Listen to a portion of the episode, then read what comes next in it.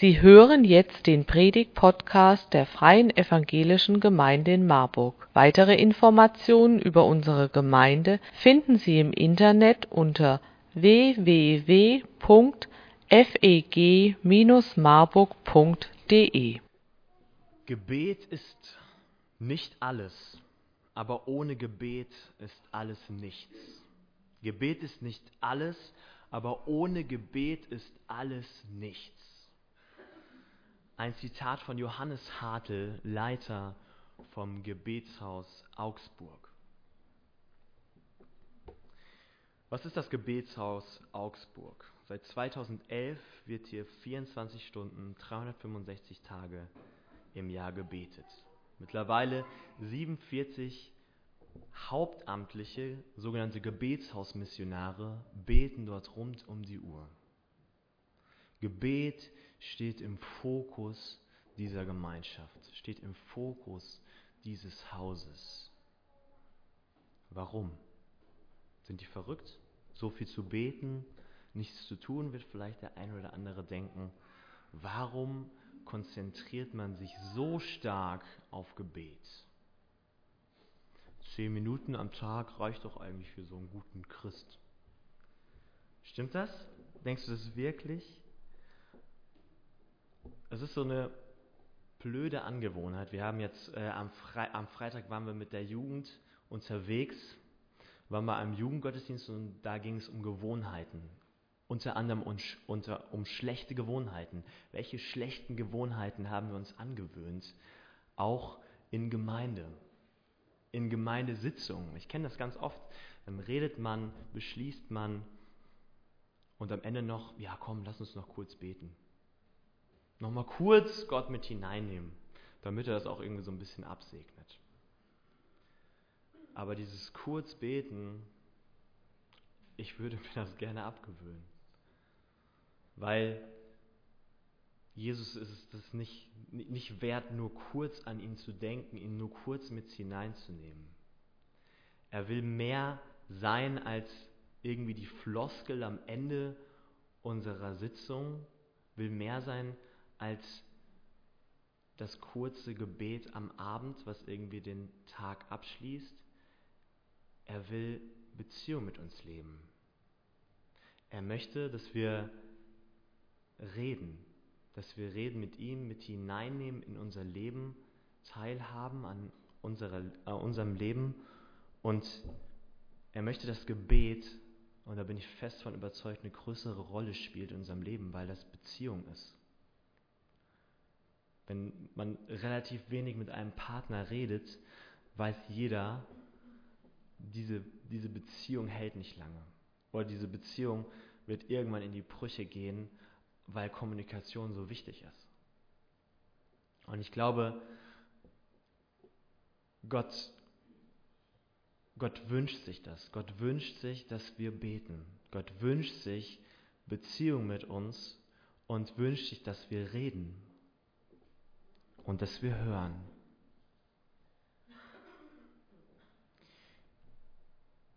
Gott sollte mehr sein als so, eine, ja, so ein To-Do-Punkt auf unserer Tagesliste. Und ich weiß, ich bin auch relativ viel beschäftigt, wenn wir dann mal zur Ruhe kommen. Wir haben eben von dieser Stille gesungen. Dann kommen Gedanken hoch. Auch manchmal ganz ganz schlechte Gedanken. So, ähm, wie, ey, was kann ich eigentlich? Oder oh, bin ich eigentlich gut genug? Oder die anderen können alles besser oder ähm, die anderen sehen besser aus oder was auch immer. Oder so das, das Gegenteil. Ne? Ich bin der König der Welt die Welt dreht sich nur um mich. Ich kann alles und die anderen machen alles immer falsch. Vielleicht kennt ihr diese Gedanken. Die kommen oft, wenn man zur Ruhe kommt, wenn man sich mal Zeit nimmt, kommen Gedanken hoch. Und ich glaube, und deswegen bin ich Fan davon, sich Zeit zu nehmen für Gebet, ähm, dass man erstmal zur Ruhe kommt. Guck, was kommt denn da hoch an Gedanken? Und wie kann ich denn darauf reagieren? Wie kann ich denn Gott damit hineinnehmen? Gebet verändert, verändert eine Perspektive in meinem Leben. Warum? In Psalm 145, Vers 18 steht, nahe ist der Herr denen, die ihm rufen, alle, die ihn aufrichtig anrufen. Gott kommt uns nah im Gebet, weil Gebet Beziehung bedeutet. Und ich glaube, wenn, wenn wir in der Stille angekommen sind, Gedanken hochkommen, dann, dann möchte er das, auch diese schlechten oder diese ähm, überdimensionalen Gedanken, ähm, möchte, er, möchte er korrigieren. Aber er möchte auch uns Gutes zusprechen. Er möchte, möchte in dieser Beziehung uns prägen dürfen.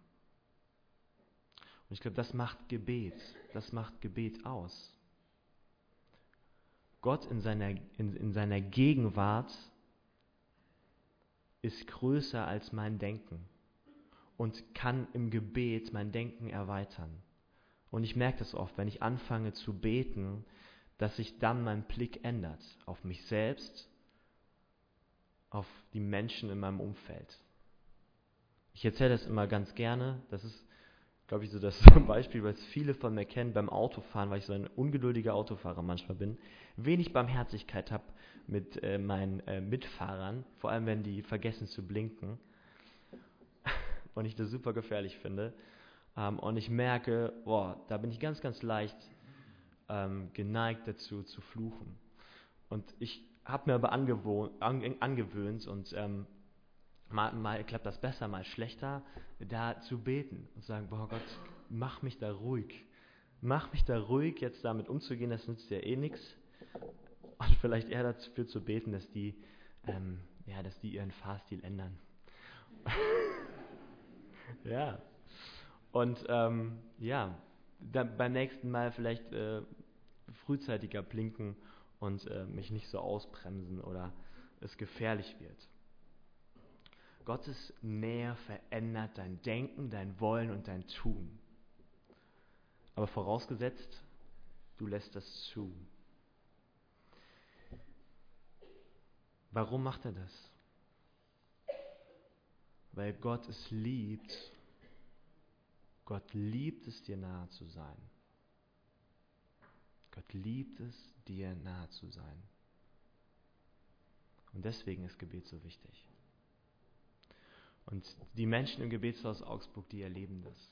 Die erleben, ähm, wie sich ihr Denken verändert, wie sie neue Perspektiven bekommen, weil sie sich Tag und Nacht auf Gott ausrichten.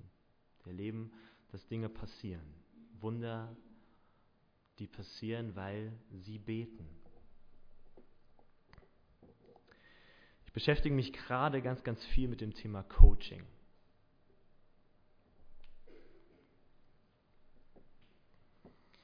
Und eine ganz, ganz wichtige Frage beim Coaching ist, was treibt dich an?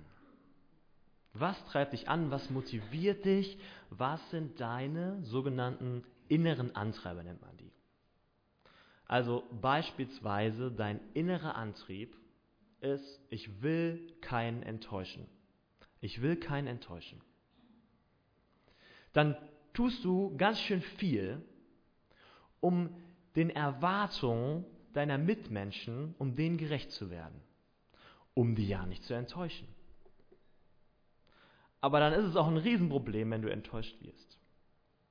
Mein innerer Antreiber ist, keinen zu enttäuschen. Und du opferst sehr, sehr viel Zeit auch auf, keinen zu enttäuschen. Was ist dein innerer Antreiber?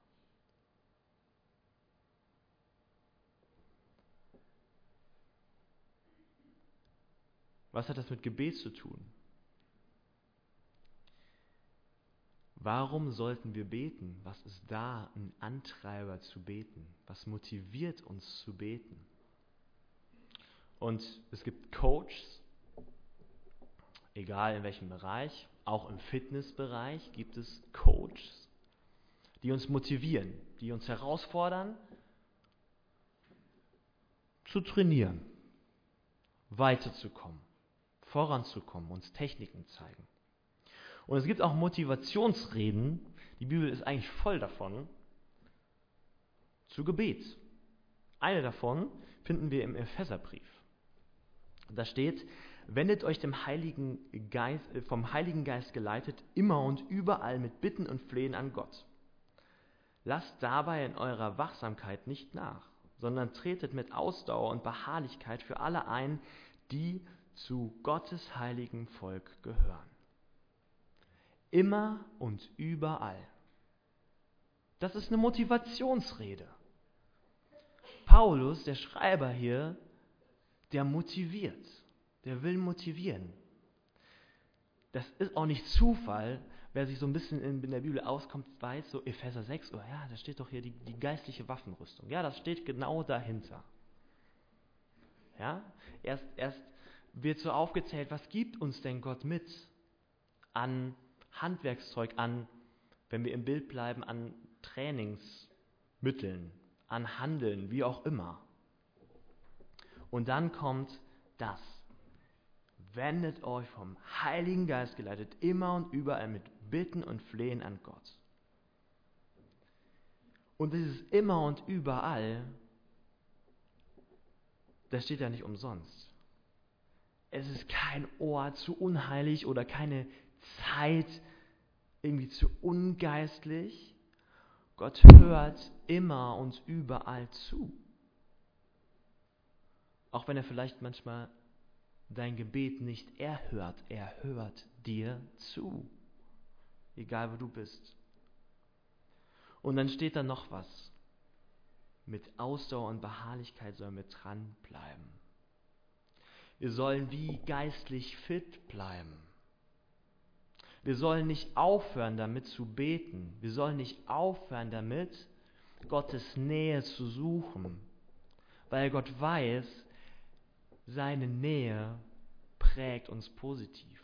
Weil Gott weiß, seine Nähe, seine Gegenwart verändert unser Denken, unser Wollen, unser Tun.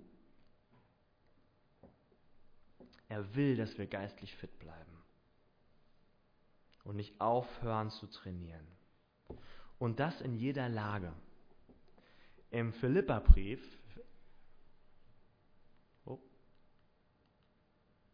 Philippa 4, Vers 6. Lesen wir, macht euch um nichts Sorgen. Wendet euch vielmehr in jeder Lage mit Bitten und Flehen, da haben wir wieder dieses Bitten und Flehen und voller Dankbarkeit an Gott und bringt eure Anliegen vor ihn. Leicht gesagt. Und gar nicht so einfach, in jeder Lage das zu tun. Gestern Abend musste ich das hautnah irgendwie miterleben. Ähm, meine Tochter, meine, unsere, oder unsere zweieinhalbjährige Tochter, ähm, ist aufgewacht und konnte nicht mehr atmen, grob husten.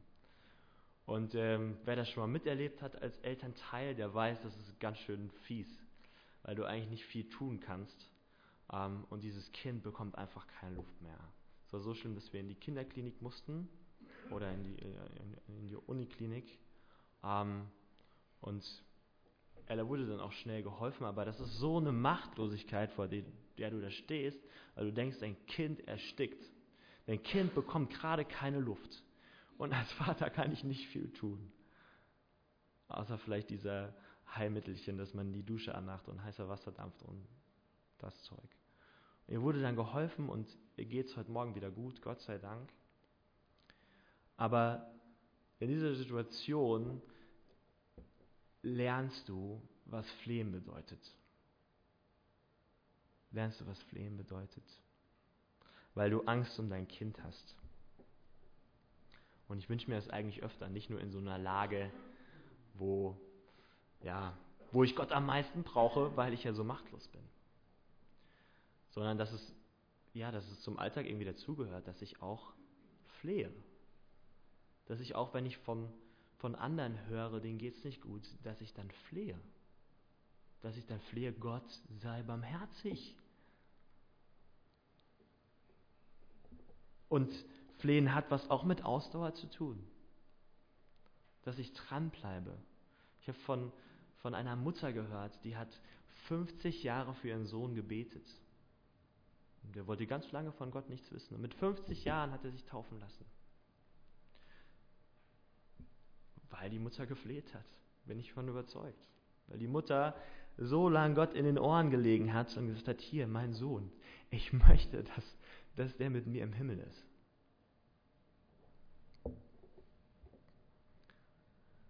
Wir saßen gestern Abend, als wir da gefleht haben, saß ich mit meiner Schwiegermutter, meine Schwiegereltern sind auch äh, gerade zu Besuch, ähm, auf der Treppe und wir haben gebetet und meine Schwiegermutter meinte danach, wow, welch kraftvolles Gebet. Kraftvoll beten. Was bedeutet das? Kraftvoll beten.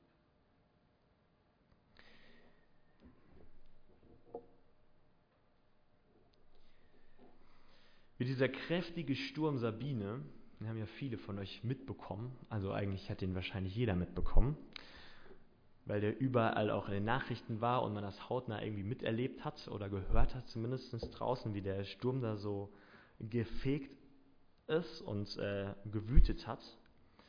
So ein Sturm, den sieht man ja auch erstmal nicht. Wind ist unsichtbar. Aber die Auswirkungen von so einem Sturm, die sieht man sehr wohl. Ob das wie hier ist, äh, dass alles irgendwie durch die Gegend fliegt, orkanartig. Vor allem die Auswirkungen am nächsten Tag sieht man, wie Bäume umgefallen sind, ähm, wie, was weiß ich, ähm, Autos irgendwie von Brücken geweht werden. Also man, man sieht die Auswirkungen von Sturm ziemlich gewaltig. Gerade bei so einem Wirbelsturm, der sehr aggressiv ist, sieht man die Kraft des Windes. Die Kraft des Windes, die unglaublich groß ist, die man vielleicht auch unterschätzt. Und ich glaube, das ist auch mit Gebet so. Das ist auch mit Gebet so. Weil Gebet, da sehe ich erstmal auch nichts. Wenn, wenn Leute, die Gott nicht kennen, äh, Leute sehen, die beten, denken die auch manchmal so, äh, was machen die denn da? Zu wem beten die da? Führen die Selbstgespräche oder was? Du siehst erstmal nichts. Aber ich kenne so viele Beispiele und ihr vielleicht auch, wo Gebet eine Auswirkung hatte, wo Gebet verändert hat, wo Gebet Kraft hatte und Kraft freigesetzt hat. Und ich wünsche mir das, mehr zu sehen, mehr zu sehen, auch hier in der Gemeinde, dass Gebet Kraft freisetzt. Und uns ist das nicht umsonst wichtig geworden, auf der Klausur mit den Ältesten, mit der äh, erweiterten Gemeindeleitung, mit den Diakonen. Wir, wir, wir, wir brauchen Gebet. Wir müssen wieder mehr ins Gebet. Und wir beten jeden Sonntagmorgen um 10 und ihr könnt euch gerne anschließen für Anliegen der Gemeinde im Jugendraum. Seid herzlich eingeladen. Das ist eine Form, wie wir das umsetzen, konkreter machen, gemeinsames Gebet wieder auszubauen, weil es wichtig ist, weil es kraftvoll ist. Aber was bedeutet jetzt kraftvolles Gebet? Ich glaube, hier geht es nicht um Worte, besonders heilige Worte zu benutzen. Oder bei manchen hat man auch das Gefühl, die Lautstärke spielt da irgendwie eine Rolle. Glaube ich nicht. Ich glaube, es ist eine Haltungsfrage. Mit welcher Haltung komme ich vor Gott? Mit welcher Haltung kommst du vor Gott, wenn du betest? Es ist eher so wie, ja, ich bete, weil ich möchte, dass Gott gefälligst das tut, was ich will. Das tut, was ich gerade denke, das richtig ist. Also eher wie so ein Wunschzettel an den Weihnachtsmann. Bete ich so? Betest du so? Oder betest du so, dass du Gott die Autorität gibst darüber, was passiert? Mit dem Wissen, Gott kann ihr handeln. Und ich habe auch meinen Wunsch. Und ich glaube, das ist nichts Verkehrtes, zu sagen, ey, ich bete, weil ich den Wunsch dazu habe, dass das passiert. Und wir dürfen uns Dinge wünschen. Versteht mich da nicht falsch. Wir dürfen uns Dinge wünschen. Aber Gott ist kein Automat, der irgendwie das rausgibt und ich schmeiße ein Gebet wie so eine Münze oben rein und dann kommt so das, was ich mir gewünscht habe, unten raus. Das funktioniert bei Gott nicht. Ich glaube, da gehört Vertrauen zu. Vertrauen und Wissen darum, Gott steht über den Dingen. Und wenn ich bete, dann hat das Macht, dann hat das Kraft. Aber Gott entscheidet letztendlich, was passiert. Wenn ich für Heilung bete, bin nicht ich, der entscheidet, du bist jetzt heil, sondern Gott entscheidet, dieser Mensch ist jetzt heil. Ich bin nur Mittler, wenn ich Heilung über andere ausspreche. Und Gott entscheidet, wie und warum er wie entscheidet. Das obliegt seiner Souveränität. Da habe ich keinen Einfluss drauf. Im Jakobusbrief äh, finden wir folgende Stelle. Da steht, darum bekennt einander eure Sünden, das haben wir eben schon gehört, und betet füreinander, damit ihr geheilt werdet. Das Gebet eines Menschen, der sich nach Gottes Willen richtet, ist wirkungsvoll und bringt viel zustande. Elia war so ein Mensch wie wir. Und als er Gott im Gebet anflehte, es möge regnen, es möge nicht regnen, fiel drei Jahre und sechs Monate lang im ganzen Land kein Regen. Und danach betete er erneut, und diesmal ließ der Himmel es regnen und das Land brachte wieder seine Früchte hervor. Einige Verse davor, Jakobus 4, 2 und folgende, könnt ihr gerne mal nachlesen. Da steht auch das, was, was selbstsüchtiges Gebet her hervorbringt. Wenn ich nur bete, um irgendwie meine eigene Macht zu stärken, aus Selbstsüchtigkeit, ähm, dann steht da knallhart, dann wird Gott dieses Gebet nicht erhören. Weil er das sieht. Weil er sieht, was sind denn meine Motive dahinter. Aber ein Mann wie Elia, und das finde ich super spannend, dass hier steht, Elia war ein Mensch wie wir. Elia, da denke ich immer so an diese, ähm, an dieses Feuer, was vom Himmel kommt, wo er mit den 450 Baalpriestern da steht. Ähm, vorher ähm, diese, diese ganze Geschichte um den König Ahab, das ist nämlich davor passiert äh, bevor er gebetet hat, kein Regen soll mehr fallen. König Ahab, der mit seiner Frau Isabel ähm, dafür gesorgt hat, dass Gott keine Rolle mehr im Land spielt. Der hat Gott missachtet. Und dieser Baalskult wurde groß, Statuen wurden aufgestellt und er hat Gott missachtet, ganz arg missachtet. Und Elia war Mittler. Elia war Mittler und ähm, ja, hat dann ausgesprochen, ey, dann soll es nicht mehr regnen. Was bedeutet kein Regen? Kein Regen bedeutet keine Ernte einzufahren, weil ich brauche Wasser, damit das Angebaute wächst. Ich brauche Wasser, damit ich meinen Durst stillen kann. Und drei Jahre und sechs Monate sind lang. So, und dann nochmal dieses zweite Zeichen, mit, mit dem Feuer, was kommt. Also die 450 Baalspriester ne, bauen da ihren Altar auf und dann Elia mit seinen Leuten, mit seinen Dienern baut auch so ein Altar auf, lässt noch Wasser darüber kippen. Woher das Wasser kommt, das frage ich mich zwar bei dieser äh, Not an Wasser, aber er hat irgendwo Wasser herbekommen. Und dieser ganze Altar war triefte quasi. Ähm, und ja, die Baalspriester fingen an, die hatten dann so eine Wette am Laufen. Ja gut, komm, komm, gucken wir mal, wer der wahre Gott ist. Und ähm, die, ja, das, was die Baalspriester da veranstaltet haben, äh, hat halt nichts gebracht. Feuer kam nicht vom Himmel. Und Elia spricht ein Wort und Feuer kommt vom Himmel und ähm, dann nützte auch kein Wasser, dann nützte auch nicht das, dieses ganze Holz eigentlich äh, gar nicht anfangen hätte zu brennen. Äh, das, das dürfte gar nicht anfangen zu brennen. Aber äh, Gott ist groß, Gott hat Macht. Und diese Macht demonstriert er hier. Und das Volk erkennt es. Das Volk erkennt es und danach schickt er so einen Diener vor und, und sagt auch Ahab, hey, und jetzt soll es auch wieder regnen.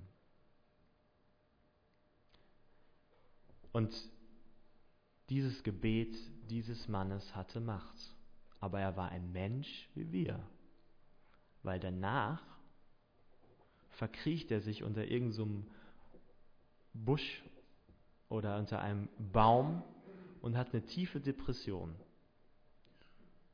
Mega menschlich. Das mal erstmal verarbeiten, was da gerade passiert ist.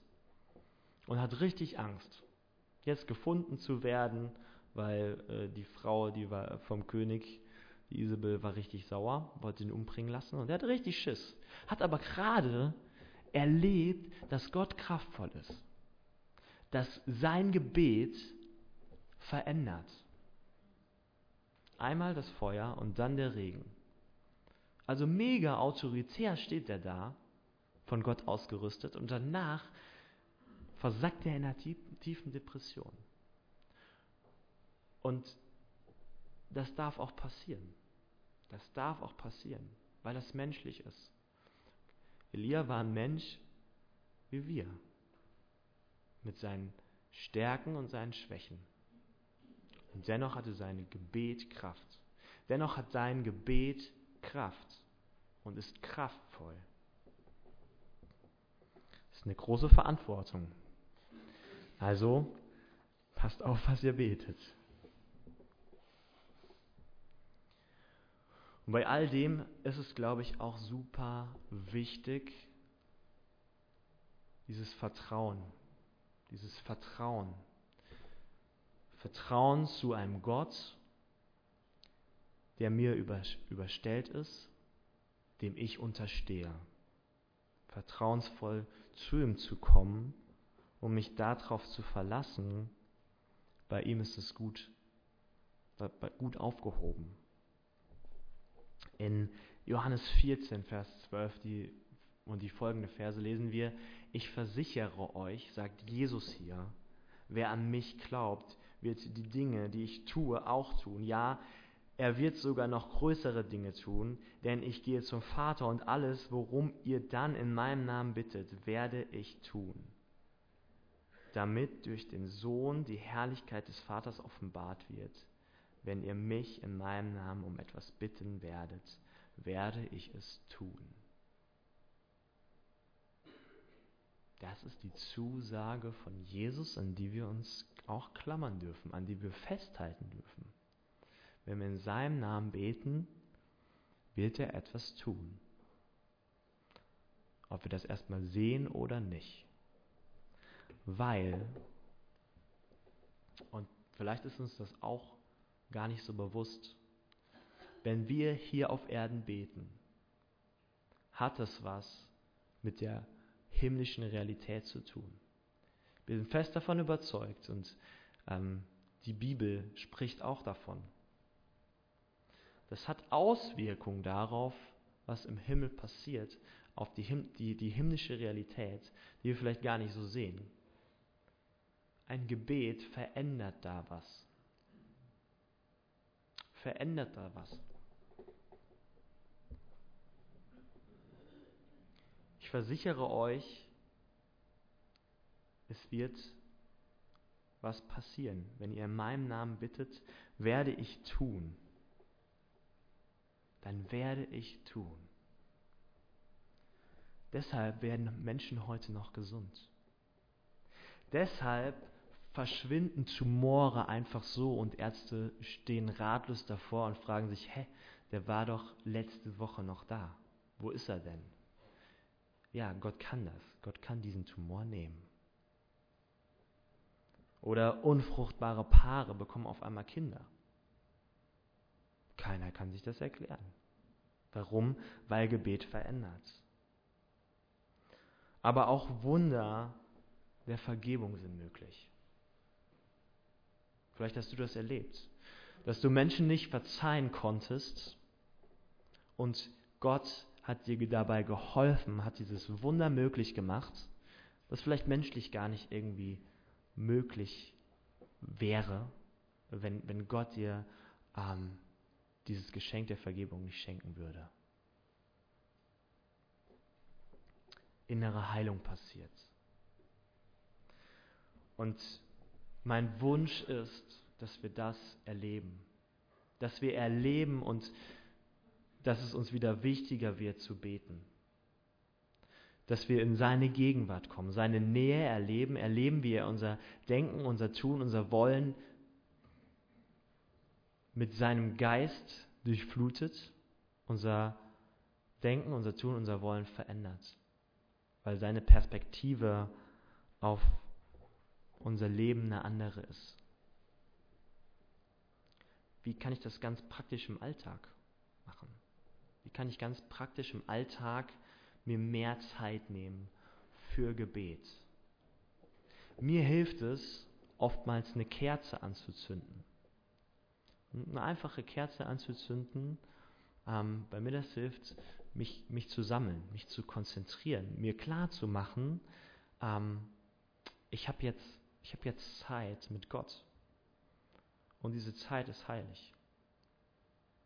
Das kann für so, eine, für, eine, für so eine längere Gebetszeit vielleicht ganz gut sein. Schließt nicht aus, dass man einfach, wie gesagt, immer und überall beten kann und ihn immer und überall mit hineinnehmen kann. Aber wenn ich mir wirklich Zeit nehmen möchte, mir eine Gebetszeit am Tag einbauen möchte, dann wäre das vielleicht eine Hilfe, ähm, ja, sich darauf zu fokussieren. Oder auch Rituale einzuführen. Einen Kaffee trinken mit Gott, einen Spaziergang mit Gott. Ich glaube nicht, dass es daran mangelt, dass wir, dass wir keine Zeit haben. Ich glaube, es ist immer ein, ein Zeitnehmen. Wofür nehme ich mir denn Zeit? Und ich glaube, dass Jesus es wert ist, dass wir uns Zeit für ihn zu nehmen. Oder du bist der Typ, der gerne Tagebuch schreibt, dann probier mal aus, ein Gebetstagebuch zu schreiben, deine Gebete aufzuschreiben, zu gucken, was passiert. Ich glaube, du wirst, du wirst verblüfft sein, wie viel ähm, davon, was du betest, in Erfüllung geht. Sonst vergisst man das leicht. Oder ich habe das jetzt wieder angefangen, trefft euch mit irgendjemandem zum Gebetsspaziergang. Mir hilft das ungemein, mich zu verabreden, eine feste Zeit zu haben und dann unterwegs zu sein, in der Natur zu sein und dann einfach mit jemandem zu beten. Und zu erleben, wenn man einmal anfängt, dann will man gar nicht mehr aufhören, weil das so, so gut tut, weil man merkt, dass was passiert, weil man merkt, ja, diese Nähe Gottes, die ist da. Und mir kommen auf einmal Gedanken, Gebetsgedanken, äh, die kommen gar nicht von mir. Und wer da mehr einsteigen möchte in, ins Thema Gebet, dem empfehle ich dieses Buch, Einfach Gebet von Johannes Hartl. Da gibt es nochmal zwölf kleine Trainingseinheiten, die helfen können, Schritte zu gehen, um Gebet mehr in den Alltag zu integrieren und ähm, ja, den Fokus mehr auf Gebet zu lenken. Denn Gebet ist nicht alles, aber ohne Gebet ist alles nichts.